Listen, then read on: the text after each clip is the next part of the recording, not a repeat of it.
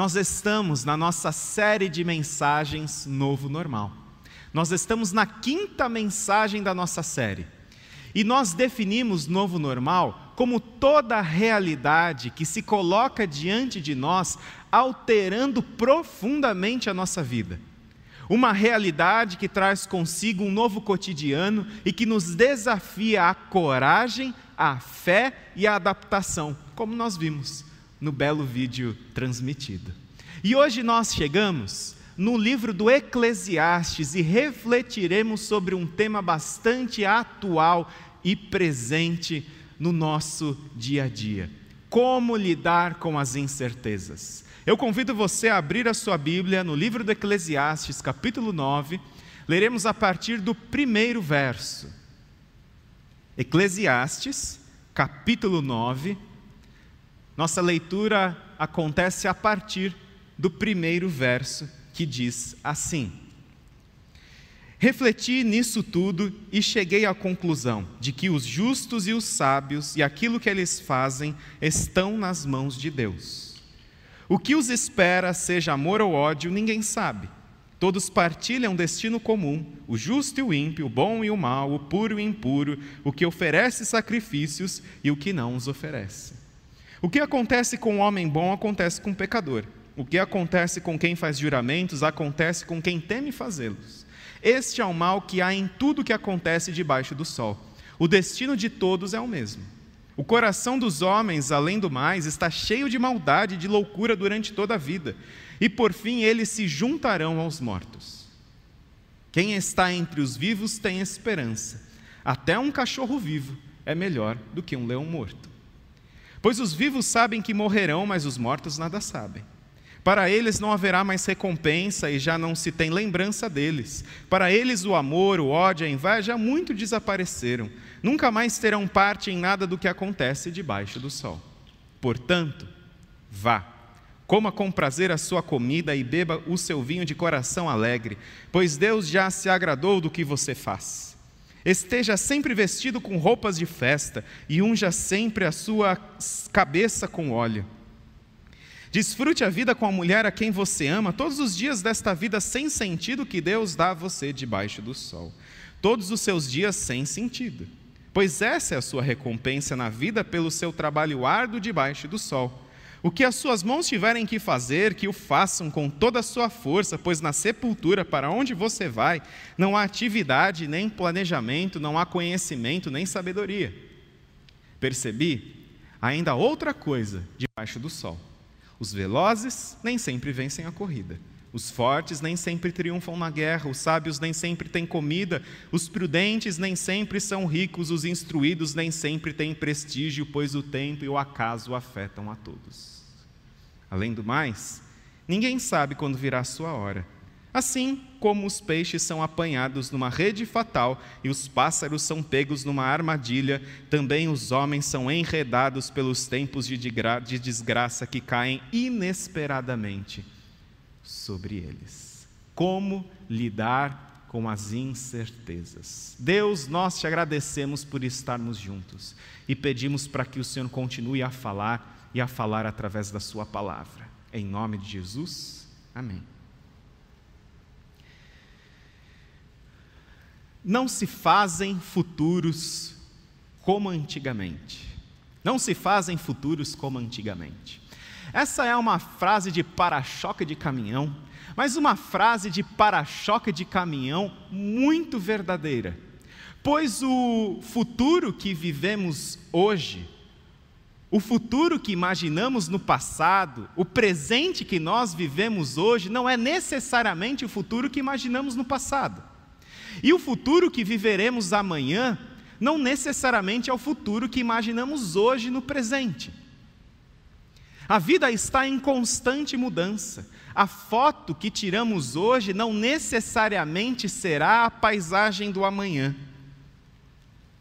Quem aqui poderia imaginar no final de 2019 que todos em 2020 estaríamos usando máscaras, estaríamos confinados, isolados uns dos outros e lutando contra um vírus extremamente perigoso, mesmo diante de toda a evolução da medicina? Se teve algo que esta pandemia realçou, foi sobre a incerteza da vida. O tempo e o acaso afetam a todos. A incerteza da vida. E a incerteza é algo tão definidor para cada um de nós, algo tão importante na nossa vida, que o filósofo alemão do século XIX, Immanuel Kant, ele afirmou que a inteligência de um homem se mede diante da capacidade, da quantidade de incertezas que ele é capaz de suportar. A inteligência e a capacidade de um homem se medem pela quantidade de incertezas com as quais ele é capaz de conviver, com as quais ele é capaz de lidar e com as incertezas que ele consegue suportar. Suportar incertezas é lidar com o impreciso, com aquilo que é variável, com aquilo que não é certo. Como lidar com as incertezas da vida? Como lidar com o fato de que o tempo e o acaso afetam a todos e que, como Eclesiastes afirma, a desgraça cai inesperadamente sobre nós? Como lidar com o incerto? Estudiosos e pensadores têm se dedicado desde a década de 80, lá do século passado, do século 20, eles têm se debruçado sobre este tema do incerto. E eles desenvolveram uma análise, uma corrente que ficou conhecida como futurismo ou análise prospectiva. A análise prospectiva visa conhecer movimentos do futuro, visa conhecer aquilo que pode nos afetar através de uma análise de tendências do presente, para sermos pegos o mínimo possível de surpresa quando chegarmos lá no futuro. O mote da análise prospectiva é antecipar para agir antecipar, conhecer acontecimentos que podem vir a nos afetar e então nos prepararmos para enfrentar esses acontecimentos quando chegarmos lá no futuro. A análise prospectiva, ela faz diferença entre previsão e prospecção. A previsão, ela se concentra nas certezas, esconde as incertezas e cria projeções lineares a partir de um ponto. Essa é a previsão. Concentra-se nas certezas e esconde as incertezas. Já a prospecção, ela se concentra justamente nas incertezas. Ela se debruça naquilo que é complexo, ela considera rupturas, ela considera riscos e busca traçar um ambiente lógico a respeito do futuro. O objetivo da análise prospectiva é sempre criar cenários. O objetivo da análise prospectiva é sempre criar cenários de antecipação. Nós conseguirmos nos preparar no presente para lidarmos com esses acontecimentos do futuro diante de uma análise de diversos fatores dos dias de hoje. Um exemplo muito prático dessa questão da análise prospectiva é quando você arruma uma mala de viagem. Olha só, quando você arruma uma mala de viagem, o que você faz? Você busca conhecer acontecimentos do futuro que podem afetar você. Vai estar frio? Vai estar calor? Dependendo da temperatura, eu vou levar um tipo de roupa, até um tipo de mala. Então você tenta basear as suas escolhas do presente, no que você vai viver lá no futuro, diante de evidências, de fatos que você pode conhecer, mesmo que não sejam assim tão precisos, como a temperatura, a previsão da temperatura. Também você tenta basear a sua decisão na localização geográfica da onde você vai. E aí, a partir desses conhecimentos, desses fatos de uma temperatura, da previsão da temperatura, se vai estar frio, vai estar calor, se vai estar chovendo e da região geográfica para onde você vai, você faz a sua mala e você leva mais ou menos roupa. Mas com certeza você conhece gente que vai passar dois, três dias em algum lugar e leva o guarda-roupa todo. Porque as pessoas, essas pessoas se sentem inseguras diante dessa previsão. E se você se sente inseguro diante da previsão, você vai acabar levando uma mala muito pesada. Aliás, abre parênteses, malas pesadas na vida são sempre próprias de pessoas que tomam decisões com base na insegurança. Malas pesadas na vida são sempre próprias de pessoas que baseiam suas decisões no medo e na insegurança. Fecha parênteses. Um dos grandes futuristas dos nossos dias é Bill Gates. E Bill Gates, ele fez uma análise prospectiva cinco anos atrás, dizendo que a humanidade passaria novamente por uma grande pandemia e lutaríamos contra um vírus extremamente perigoso. Mas mesmo Bill Gates tendo alertado isso há mais ou menos cinco anos atrás, quem afirmaria com toda e plena certeza que o mundo pararia em 2020? Muitas vezes tentar pensar a respeito do futuro desta forma é quase que controlar o incontrolável, é tentar domar o indomável. E Provérbios 27:1 nos diz o seguinte: Não se gabe do dia de amanhã, pois você não sabe o que este ou aquele dia poderá trazer. Você não sabe o que o amanhã poderá trazer. Como lidar com esta incerteza? a respeito do dia de amanhã? Como lidar com esta incerteza a respeito das coisas que podem acontecer ou não a respeito do dia de amanhã? O sábio do Eclesiastes, ele nos ensina algumas atitudes preciosas a respeito do incerto. Como lidar com o fato de que o tempo e o acaso afetam a todos e que desgraças acontecem inesperadamente nas nossas vidas? Como lidar com isso? Como viver com esta incerteza que muitas vezes traz muita ansiedade, insegurança e medo? E aí as pessoas andam pesadas, com aquelas malas pesadas, porque baseiam as suas vidas justamente na insegurança, no medo e se deixam dominar pelas incertezas. Como lidar com o incerto? Eclesiastes nos ensina seis atitudes, seis atitudes. E a primeira atitude para lidar com o incerto é escolha viver. Eclesiastes 9:4 afirma o seguinte: Quem está entre os vivos tem esperança. Até um cachorro vivo é melhor do que um leão morto. Até um cachorro vivo é melhor do que um leão morto. Nos tempos bíblicos, o cachorro, no mundo antigo, nos tempos bíblicos, o cachorro era um animal bastante desprezível. E já o leão, ele era símbolo de força, de riqueza. O Apocalipse compara Jesus ao leão da tribo de Judá e usa o cachorro, o cão, como uma figura, lá, Apocalipse 22, usa o cão como uma figura para descrever aqueles que rejeitam a cruz de Cristo. E qual é o raciocínio do Eclesiastes aqui? Que, embora o cão seja um animal muito desprezível, é melhor ser um cão vivo do que um leão morto. É melhor ser um cão vivo do que um leão morto. Eclesiastes está nos ensinando a respeito da dádiva da vida. A vida, ela é muito preciosa, viver é muito precioso. E nós temos que nos livrar dessas angústias existenciais, porque viver é maravilhoso. Stephen Hawking foi um dos grandes cientistas dos nossos tempos. Um dos grandes cientistas do nosso tempo.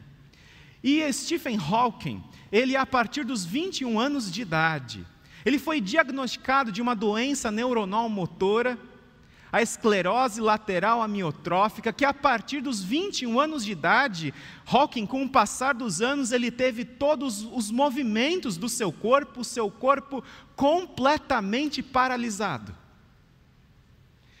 E Hawking conseguia se comunicar através de um dispositivo gerador de fala que primeiro ficava na sua mão e ele, com pequenos movimentos do seu dedo, ele conseguia se comunicar. Mas Hawking perdeu esse pequeno movimento do seu dedo e Hawking passou a se comunicar com as pessoas através de um dispositivo gerador de fala instalado num único músculo da sua bochecha. Incrível, não é mesmo? Um homem extremamente inteligente, que através daquele pequeno músculo da sua bochecha, ele produziu artigos e livros acadêmicos extremamente maravilhosos. Hawking era alguém que lutava pela vida. Hawking era alguém que não se entregava diante das tristezas e das lutas. E Hawking tem uma frase que se tornou célebre. Ele disse o seguinte: Não importa quanto a vida possa ser ruim, sempre existe algo que você possa fazer e triunfar, enquanto a vida há esperança. Esse era um mote de Stephen Hawking. Enquanto há vida, há esperança.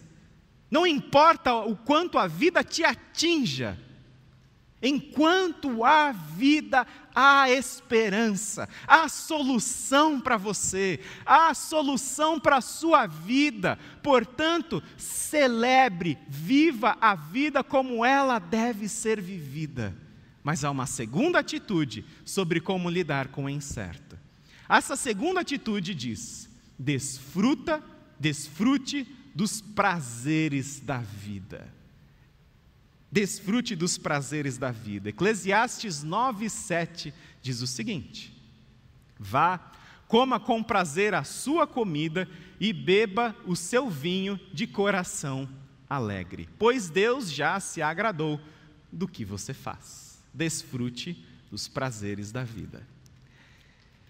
Acredito que você ache, e nós achamos de uma forma geral, bastante estranha essa ideia de desfrutar dos prazeres da vida, porque nós ligamos a palavra prazer, prazeres, com pecado, com aquilo que desagrada a Deus, e infelizmente nós fazemos essa conexão.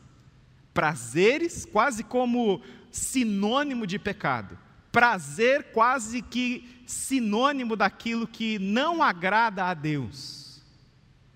E pessoas baseiam as suas vidas nessa teologia. Monges na idade medieval, eles desenvolveram uma teologia com base no ascetismo, em que eles buscavam desprezar, se abster dos prazeres desta vida em nome de uma perfeição espiritual e moral. Abstenção dos prazeres em nome de uma perfeição moral e espiritual uma teologia ascética, uma vida que desprezava e rejeitava os prazeres em nome de uma perfeição moral e espiritual. E existem desdobramentos dessa teologia estranha à palavra de Deus nos dias de hoje.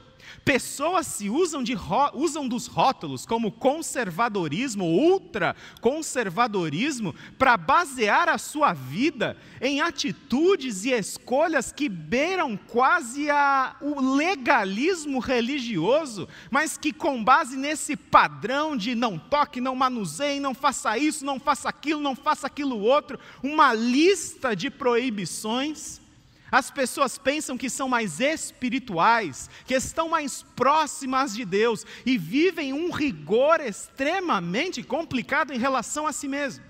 Existem inúmeros desdobramentos nos dias, poderíamos ficar aqui falando isso a manhã toda, mas não é o nosso assunto. E nós precisamos tomar cuidado com teologias que se passam como supostamente bíblicas por serem mais conservadoras ou ultraconservadoras. Nós precisamos nos lembrar que a pessoa menos conservadora que existiu sobre a face da terra diante dos costumes dos seus dias foi Jesus Cristo. Jesus era odiado Jesus era detestado, porque Jesus andava com as prostitutas, Jesus sentava à mesa com os cobradores de impostos e Jesus tocava nos leprosos. Eu fico perguntando: com quem Jesus andaria nos dias de hoje? Quem Jesus lavaria os pés? Porque nós temos uma tendência de categorizar a vida cristã e nós precisamos tomar cuidado. A Bíblia nos diz para não sermos nem excessivamente justo, nem demasiadamente sábio, porque isso vai nos destruir. Tome cuidado com uma vida extremamente rigorosa que se passa como bíblica por dar uma ideia de um conservadorismo ou ultraconservadorismo. Tome cuidado. Nós precisamos basear a nossa vida na palavra de Deus e no estilo de vida de Jesus Cristo, que buscava justamente ensinar aos seus discípulos o equilíbrio. Jesus era considerado, considerado comilão e beberrão, como alguém que desfrutava dos prazeres da vida. E Jesus desfrutava com sabedoria. Um X da equação que os teólogos do ascetismo não conseguem lidar é o fato de que Deus, Ele é a origem do prazer. Deus é a fonte do prazer, e Philip Yancey, no seu livro Perguntas que Precisam de Respostas, ele se pergunta por que o sexo é tão prazeroso? Por que, que existem cores? Por que existe o olfato? Por que existe o paladar? Por que existe a audição? Por que existe o tato? E ele diz: Eu não consigo encontrar melhor resposta que não inclua a palavra Deus. Deus é a origem do prazer. E o prazer deve ser vivido com responsabilidade diante de Deus, com uma vida baseada na palavra de Deus. Mas há uma terceira atitude sobre como lidar com o incerto. Celebre a vida. Eclesiastes 9:8 afirma o seguinte: Esteja sempre vestido com roupas de festa e unja sempre a sua cabeça com óleo. Eu fico muito admirado com pessoas que celebram a vida, com pessoas que não precisam ter assim muito motivo para arrumar e organizar uma festinha. Pessoas que celebram pequenas vitórias, pessoas que celebram grandes vitórias, pessoas que celebram a vida. E a vida, ela deve ser celebrada. A vida, ela deve ser desfrutada, celebrada. O poeta Horácio, no primeiro século antes de Cristo, ele cunhou uma expressão que tem sido repetida através dos séculos, que é a expressão carpe diem. Essa expressão carpe diem, ela, numa, ela é uma expressão no latim que, numa tradução livre, significa aproveite o dia. E esse aproveitar o dia não é um viver irresponsável perante a vida, não é um viver irresponsável. Esse carpe diem é aproveite o que há de bom em cada momento da vida. Aproveite o que há de bom em cada momento na vida. Porque tem momentos que são difíceis, mas eles escondem atrás das suas dificuldades momentos extremamente alegres, extremamente prazerosos. Aproveite o que há de bom em cada momento da vida, por mais que aquele momento pareça que não seja assim tão bom, há algo bom que você pode aprender e que você pode desfrutar. Salomão, lá, 1 Reis, capítulo 10, nós encontramos uma, uma descrição muito interessante. A rainha de Sabá soube da fama que Salomão tinha alcançado, graças ao nome do Senhor e foi a Jerusalém para pô-lo à prova com perguntas difíceis. Quando chegou, acompanhada de uma enorme caravana com camelos carregados de especiarias, grande quantidade de ouro e pedras preciosas, foi até Salomão e lhe fez todas as perguntas que tinha em mente. Salomão respondeu a todas, nenhuma lhe foi tão difícil que não pudesse responder. Vendo toda a sabedoria de Salomão, bem como o palácio que ele havia construído, o que era servido em sua mesa, o lugar de seus oficiais, os criados e copeiros, todos uniformizados, e os holocaustos que ele fazia no templo do Senhor, ela ficou impressionada. Salomão era alguém que sabia viver, que celebrava a vida, alguém profundamente sábio. E através e com a sabedoria de Salomão, a rainha de Sabá ficou extremamente encantada, porque para Salomão não bastava ele, apenas o rei, desfrutar dos prazeres da vida, do lado bom, das coisas boas da vida, os seus criados também tinham que desfrutar. As pessoas que trabalhavam para ele deviam ser pagas de forma digna. elas deviam desfrutar destes prazeres também. Salomão era alguém que não pensava apenas em si mesmo, no meu lucro, e esquecia lá dos seus, entre aspas, funcionários. Salomão era alguém que pensava no bem-estar dos seus funcionários, e ela ficou encantada ao ver até mesmo o dormitório dos funcionários do, do palácio de Salomão. Salomão era alguém que sabia aproveitar a vida e escolher, fazer escolhas sábias a respeito da vida. Mas há uma quarta atitude para lidarmos com o incerto: é compartilhe o dia, compartilhe a vida com a pessoa amada. Compartilhe a vida com a pessoa amada.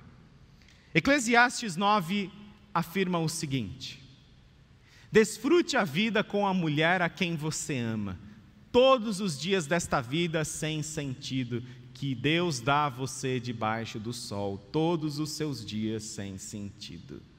Pois essa é a sua recompensa na vida pelo seu trabalho debaixo do sol. Desfrute da sua vida com a pessoa que você ama. E aqui não é apenas uma recomendação para desfrutarmos da vida com o nosso cônjuge, mas desfrutarmos da vida com as pessoas que para nós são queridas, pessoas que para nós nós amamos, nós devemos nos livrar de pessoas nocivas, pessoas destrutivas, pessoas que fazem mal para nós. E nós devemos viver com pessoas que fazem bem para cada um de nós e devemos compartilhar da vida com estas pessoas. Uma maneira que alivia vivermos sofrimentos e desgraças nos dias de hoje é termos com quem dividir o fardo, compartilhar o peso. Isso me faz lembrar de um filme que assisti chamado Natureza Selvagem. Cuidado que eu vou dar spoiler. Se você não assistiu esse filme, assista mesmo assim, não desligue a mensagem, não precisa ir no banheiro, não precisa ir na cozinha, fica aí, eu vou dar spoiler, mas depois você assiste o filme que vai ser interessante mesmo.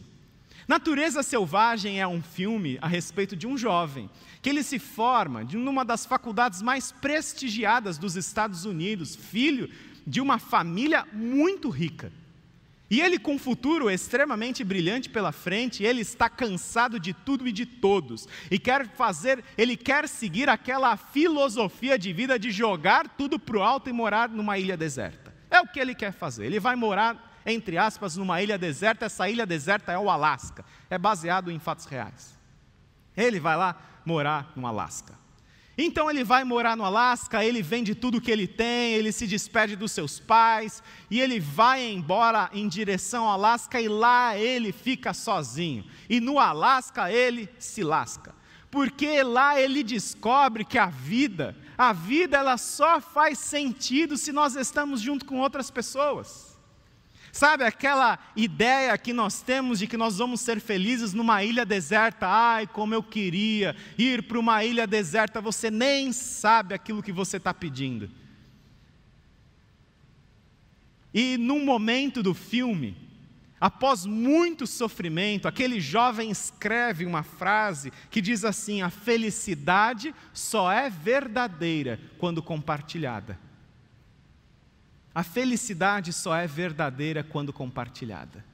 Quando nós temos com quem para mostrar uma foto da nossa viagem. Olha, para onde eu fui? A, a, felicidade só é verdadeira quando nós compartilhamos o viver com amigos especiais, amigos próximos e com o nosso cônjuge.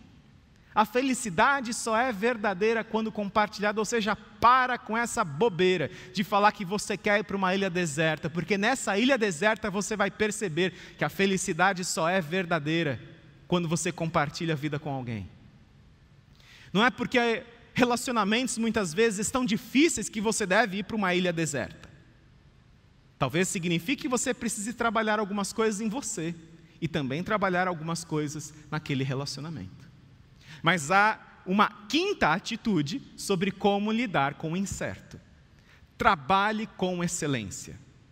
Eclesiastes 9:10 afirma: O que as suas mãos tiverem que fazer, que o façam com toda a sua força, pois na sepultura para onde você vai não há atividade nem planejamento, não há conhecimento nem sabedoria. O que você tiver para fazer, faça com toda a sua força.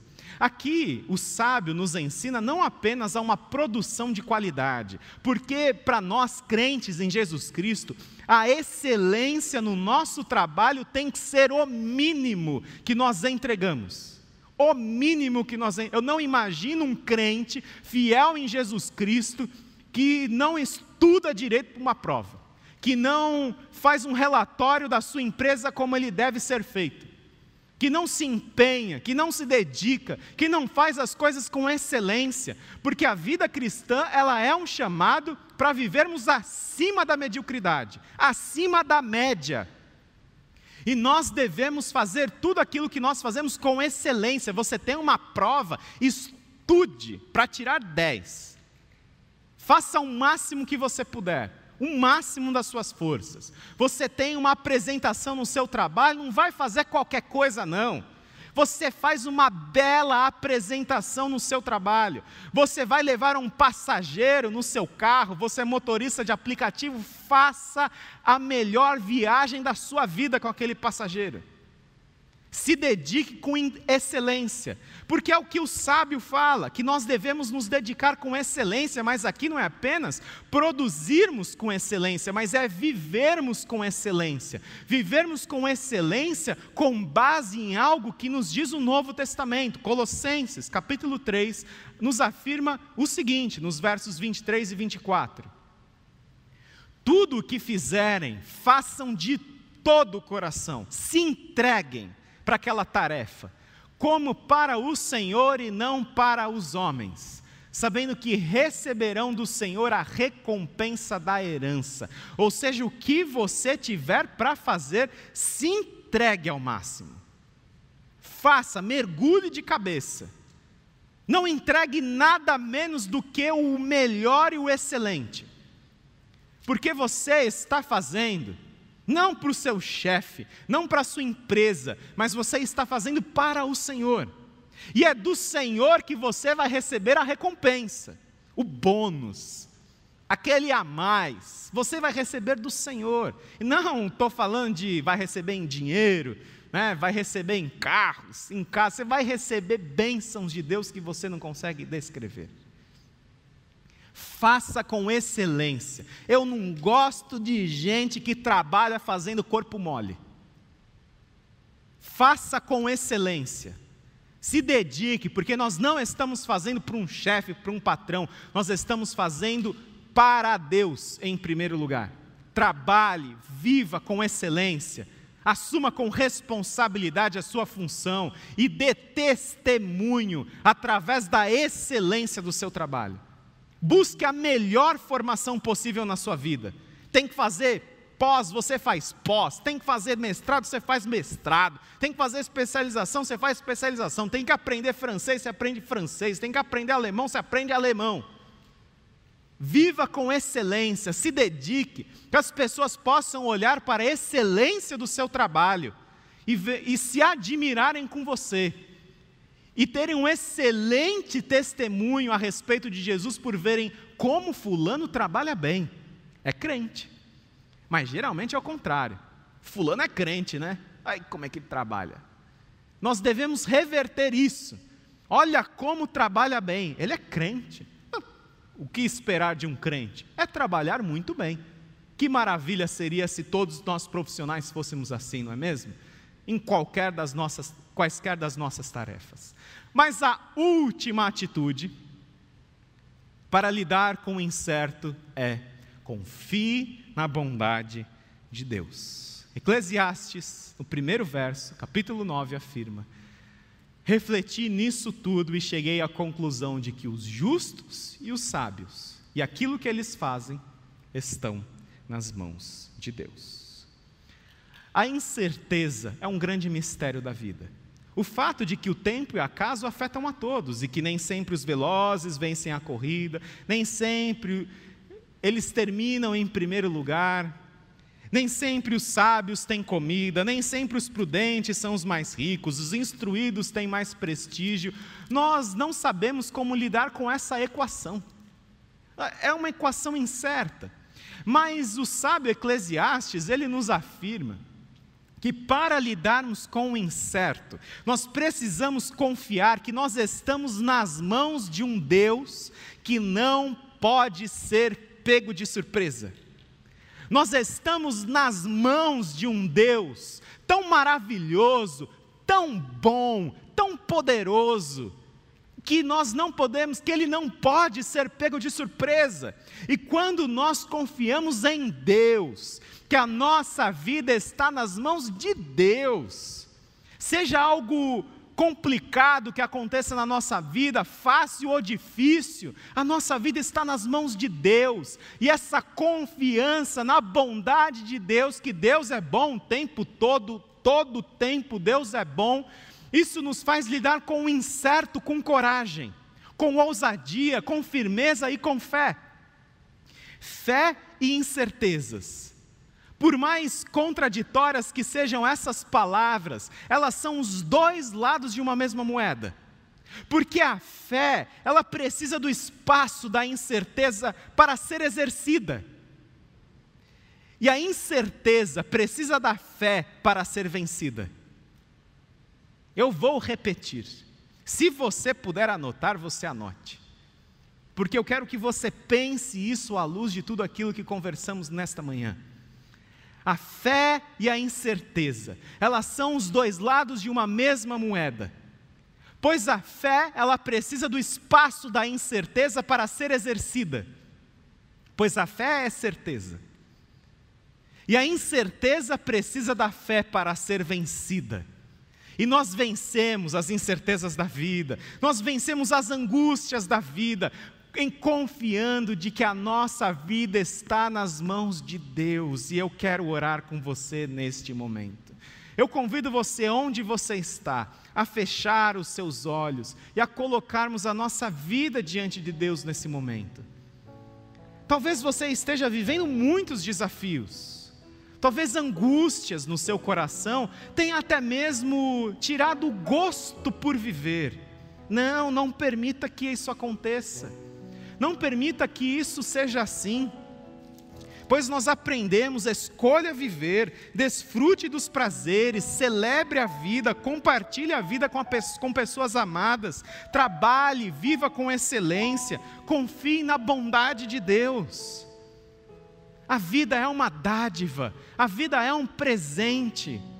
E eu convido você nesta manhã a viver com gosto, a viver com alegria, a viver sabendo que dias melhores de fato virão, porque quando nós temos a convicção de que a nossa vida está nas mãos de Deus, nós não tememos o futuro.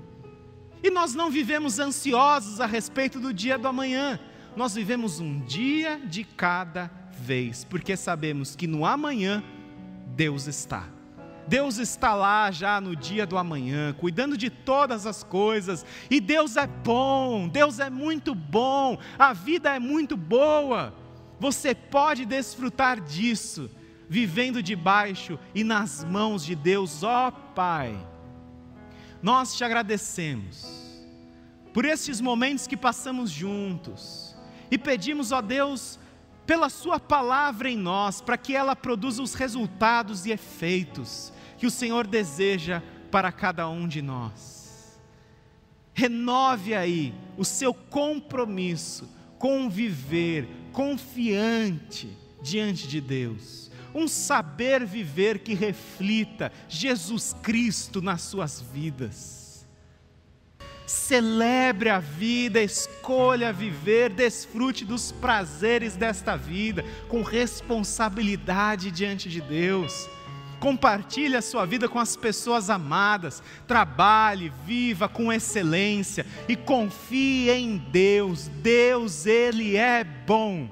E a nossa vida está nas mãos deste Deus que é bom, desse Deus que é misericordioso, que Ele é compassivo.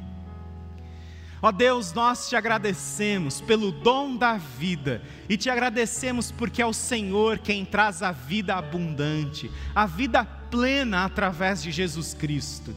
E nós pedimos para que a graça do Senhor Jesus, o amor de Deus Pai e a preciosa comunhão e amizade do Teu Santo Espírito estejam com todos do Seu povo espalhados pela face da terra, em nome de Jesus.